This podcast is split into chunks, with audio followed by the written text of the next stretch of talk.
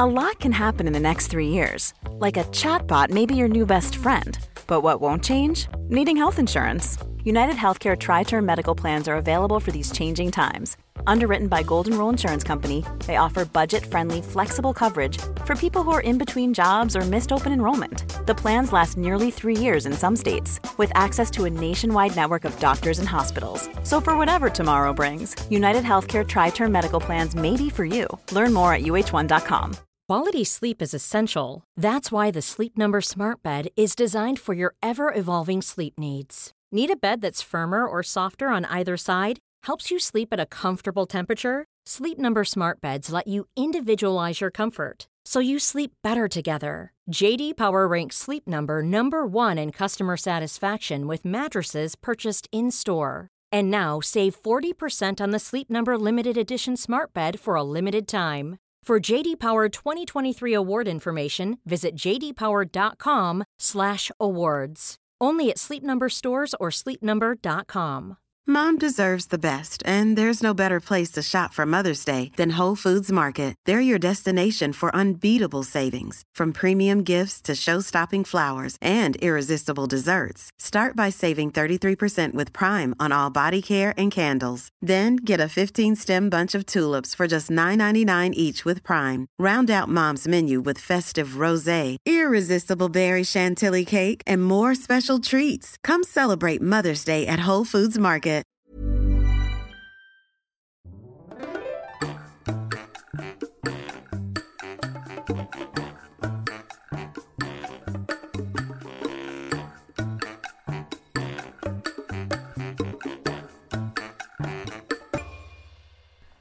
Hola, ¿qué tal? Esto es How to Spanish Podcast. Yo soy David. Y yo soy Ana. En el episodio de hoy vamos a hablar sobre la familia, pero van a aprender muchos conceptos nuevos posiblemente, y no solamente las palabras, sino la cultura, porque ustedes saben, en México generalmente las familias son grandes.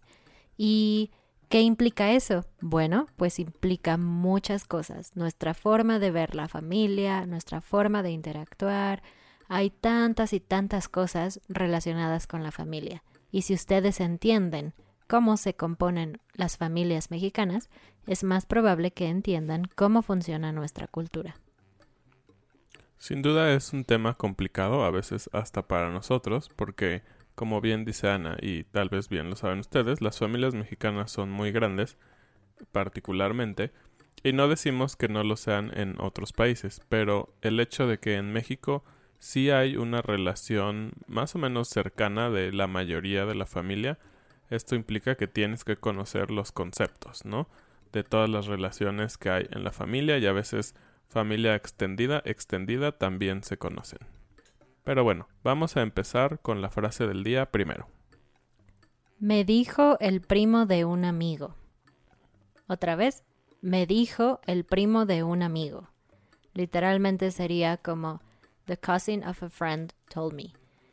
Y esta frase ustedes la tienen en inglés también, aunque creo que no dicen la palabra primo, sino el amigo de un amigo pero en México es más común decir el primo de un amigo.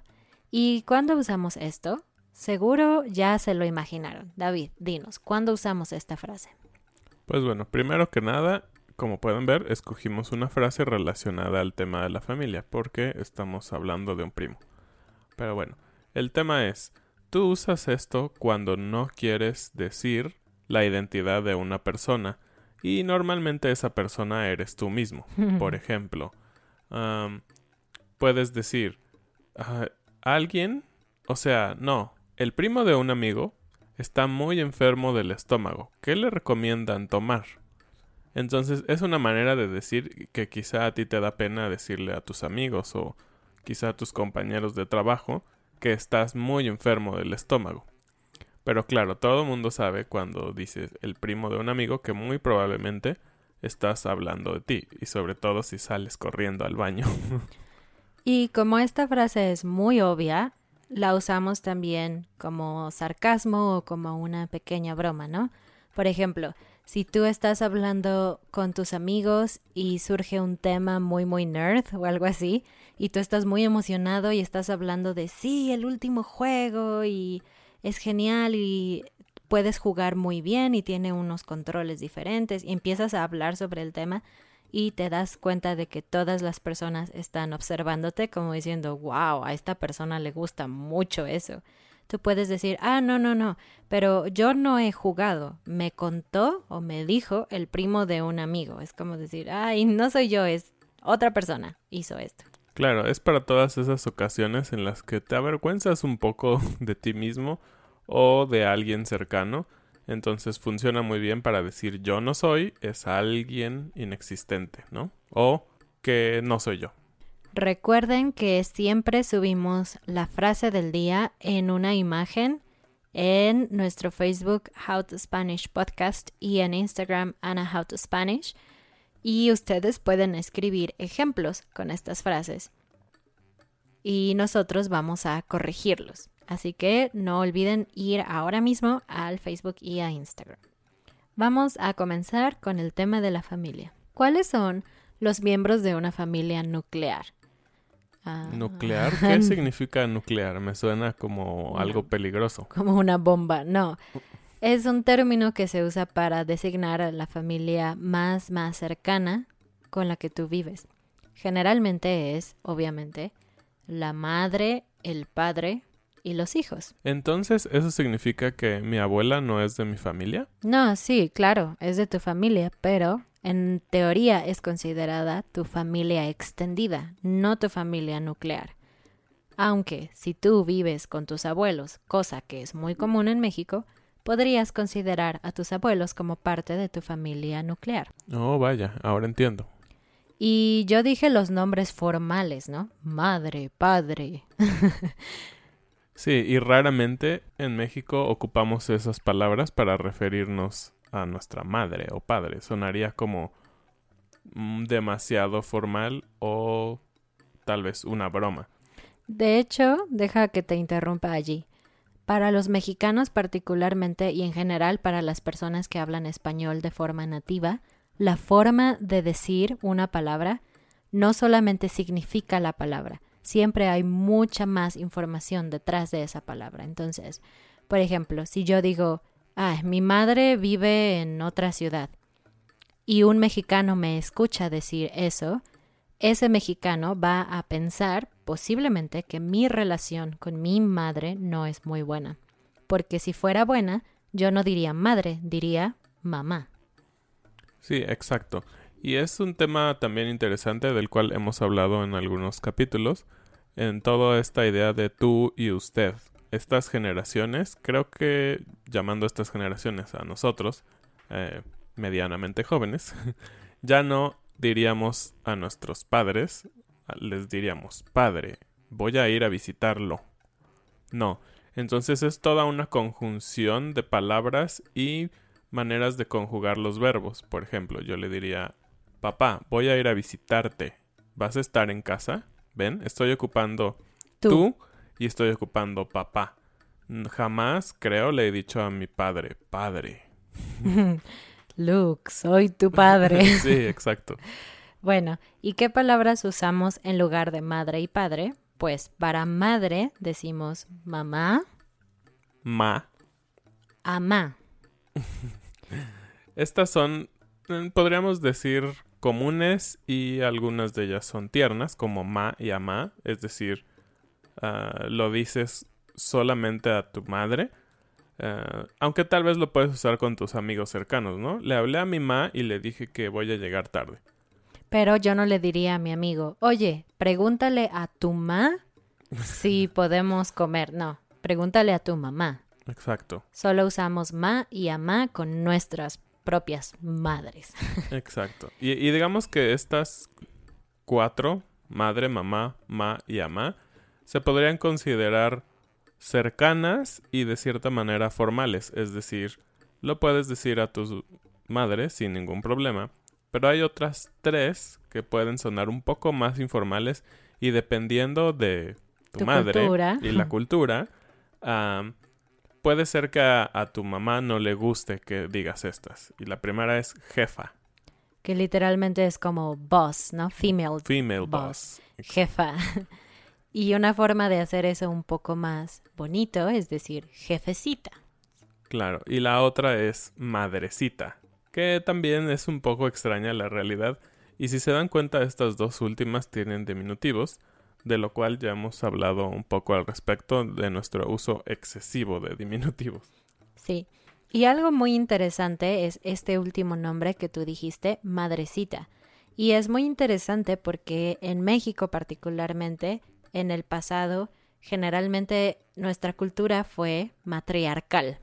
Es decir, las madres o las mamás eran como el centro de la familia, eran las que tenían la opinión más fuerte, las que decidían qué hacer. Y es un poco contradictorio porque estoy segura que ustedes saben que México fue y aún es en ciertas, mm, en ciertas formas un país bastante machista. Pero al mismo tiempo, en las familias había un matriarcado. Tanto así que las abuelas, por ejemplo, eran el centro de todo. Tanto que, por ejemplo, en mi caso, cuando mi abuela materna murió, mi familia dejó de reunirse por completo. Claro, y esto es también interesante en el sentido, si piensan en la mayor parte de los mexicanos, los cuales practican la religión católica, el máximo santo, podríamos llamarle así, eh, es la Virgen de Guadalupe. Si se dan cuenta, es una mujer, no es un hombre. Y esto viene de hecho desde tiempos prehispánicos. Tonatzin. Tonatzin era una diosa de los antiguos mexicas que vivían en México. Entonces, cuando España llegó y conquistó y a su vez empezó a evangelizar con el catolicismo, ellos simplemente cambiaron de una diosa a otra, entre comillas. Pero bueno. Y es interesante, antes de que termines, que Tonantzin significa nuestra madre. Y Virgen de Guadalupe ahora es conocida como la madre de los mexicanos. Y los mexicanos dicen nuestra madrecita. Entonces, ven, el concepto de mamá es, muy, fuerte. Y por el contrario, padre, podemos decir papá Pa, y apá. Prácticamente igual que con los con la mamá, ¿no? Por ejemplo, mamá, papá, ma, pa, amá, apá. Y las versiones en slang, más o menos, es jefe, igual que con las mujeres, jefecito, pero no podemos decir padrecito. sí, esto es porque también, volviendo un poco a la cultura Católica. católica de los mexicanos, un padrecito te estaría refiriendo a un obispo, un a un obispo de la iglesia católica. Sí. Entonces, normalmente no ocuparíamos padrecito para tu papá. Y también algo muy interesante de esto es que ha trascendido no solo al ambiente, digamos, de cultura ah, muy familiar, sino ha llegado también hasta el marketing, porque obviamente ellos buscan maneras de atraer a las audiencias. Y hay un comercial muy, muy famoso en el cual ocupan a pa, que muchos mexicanos conocemos y es como una broma. Y es referente a una camioneta. una Yo lo digo, camioneta lo digo. ¿Y la que- Cheyenne, apá? Exacto. Vamos a dejar el link del video en- YouTube de este comercial. No sé por qué se volvió tan viral esa frase, pero todo el mundo cuando estrena un coche o cuando ve un coche grande siempre dice esa frase. ¿Y la Cheyenne, pa? Porque en realidad de lo que se trata el comercial es como en la escena del Rey León, Lion King, en donde un padre y su hijo están observando el horizonte. Mucho campo abierto. Es como todo esto es tuyo, hijo. Pero el hijo lo que quiere es la Cheyenne, no quiere la tierra. Entonces dice, ¿y la Cheyenne, apa? Como diciendo, ¿y la, ¿y la camioneta también o no? Entonces es, es muy interesante.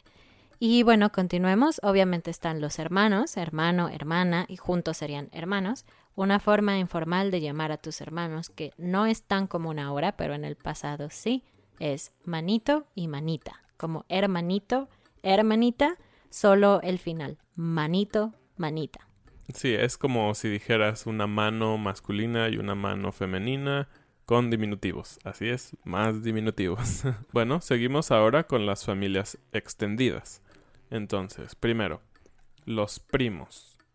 Este tema de los primos, aunque inicialmente son los hijos de tus tíos, este término se expande a otras relaciones familiares que tal vez no tendrían un nombre. ¿Ok? Entonces son estas. Primero, los hijos de tus tíos, los hijos de tus primos, Exacto, es decir, los hijos de los hijos de tu tío. Sí, entonces tú le dices a tu primo primo y al hijo de tu primo primo también. También tus tíos demasiado jóvenes. Es mi caso porque mi mamá es la más joven de su familia. Si son tus tíos pero son demasiado jóvenes, es más común decirles primos, no tíos, porque tienes el concepto de que un tío es un adulto o alguien más grande que tú. Y también esto es un poco común por lo mismo, ¿no? Al ser familias muy grandes, a veces las generaciones se mezclaban, ¿no? La generación de todos los hijos de los abuelos, es decir, los tíos, podían seguir teniendo hijos cuando los hijos más grandes de los primeros tíos ya tenían hijos. Ah, es toda una enredadera, pero... Es la- muy confuso, pero a veces los tíos y los primos tenían exactamente la misma edad. Exacto. También pueden ser los primos de tu esposo o tu esposa. Obviamente estos son como políticos, ¿no? No son exactamente tu familia, pero podemos decirles primos.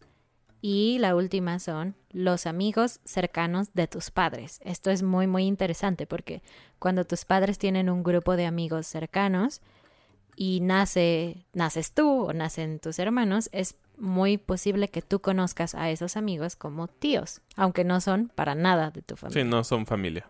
Y bueno, la siguiente línea que vamos a hablar son los más arriba, ¿no? Los abuelos.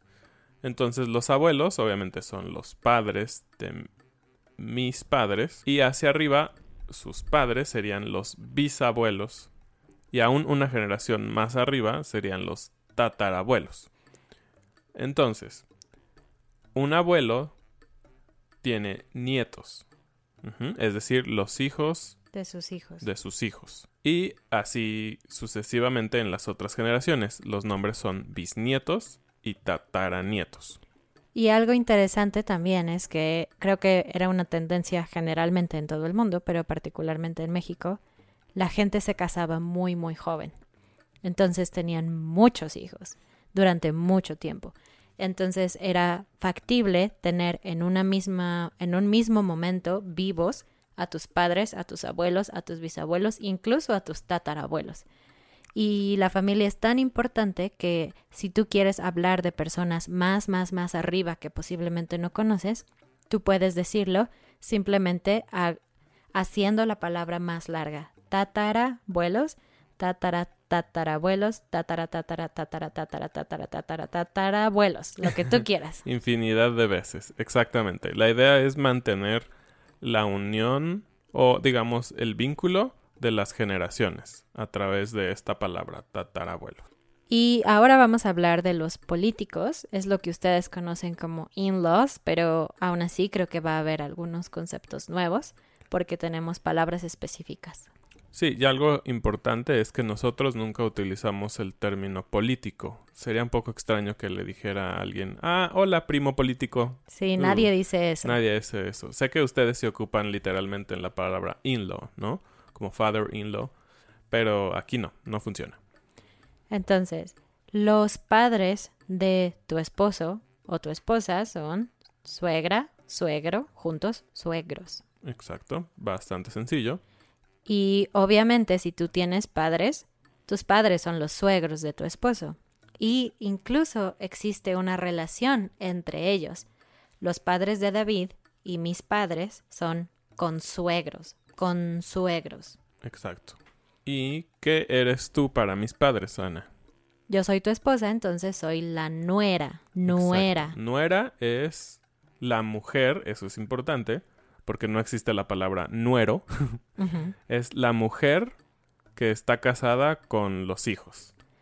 Y tú, que eres de mis padres. Yo soy yerno, esta es la otra palabra. Entonces, yo soy yerno de los padres de Ana y Ana es nuera de mis padres.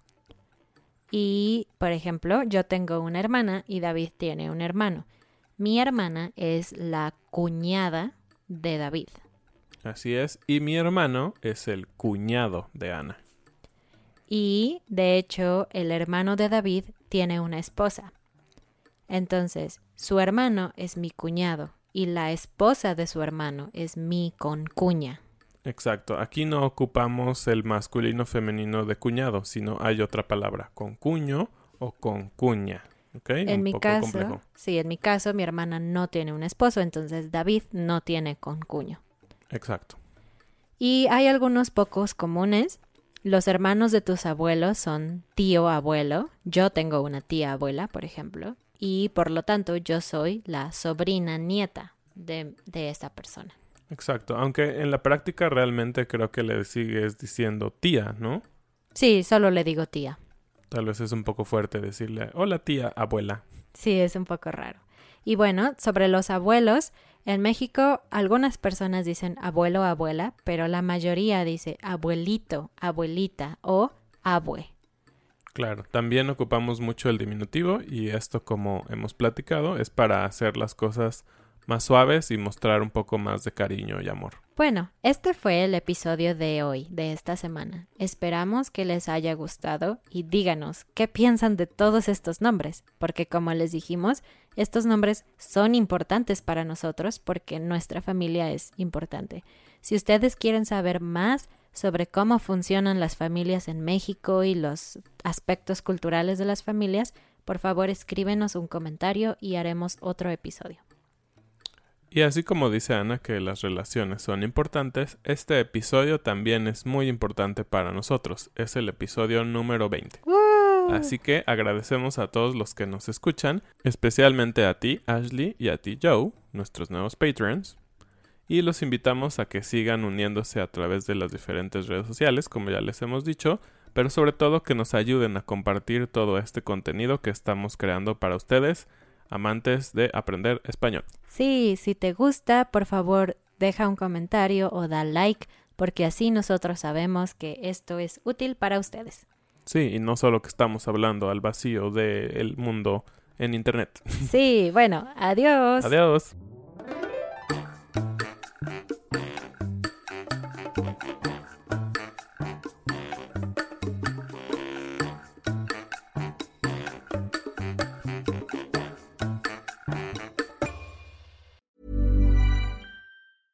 A lot can happen in the next three years. Like a chatbot may be your new best friend.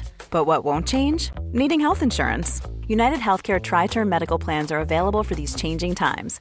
Underwritten by Golden Rule Insurance Company, they offer budget friendly, flexible coverage for people who are in between jobs or missed open enrollment. The plans last nearly three years in some states, with access to a nationwide network of doctors and hospitals. So, for whatever tomorrow brings, United Healthcare Tri Term Medical Plans may be for you. Learn more at uh1.com. Mom deserves the best, and there's no better place to shop for Mother's Day than Whole Foods Market. They're your destination for unbeatable savings, from premium gifts to show-stopping flowers and irresistible desserts. Start by saving 33% with Prime on all body care and candles. Then get a 15-stem bunch of tulips for just $9.99 each with Prime. Round out Mom's menu with festive rosé, irresistible berry chantilly cake, and more special treats. Come celebrate Mother's Day at Whole Foods Market.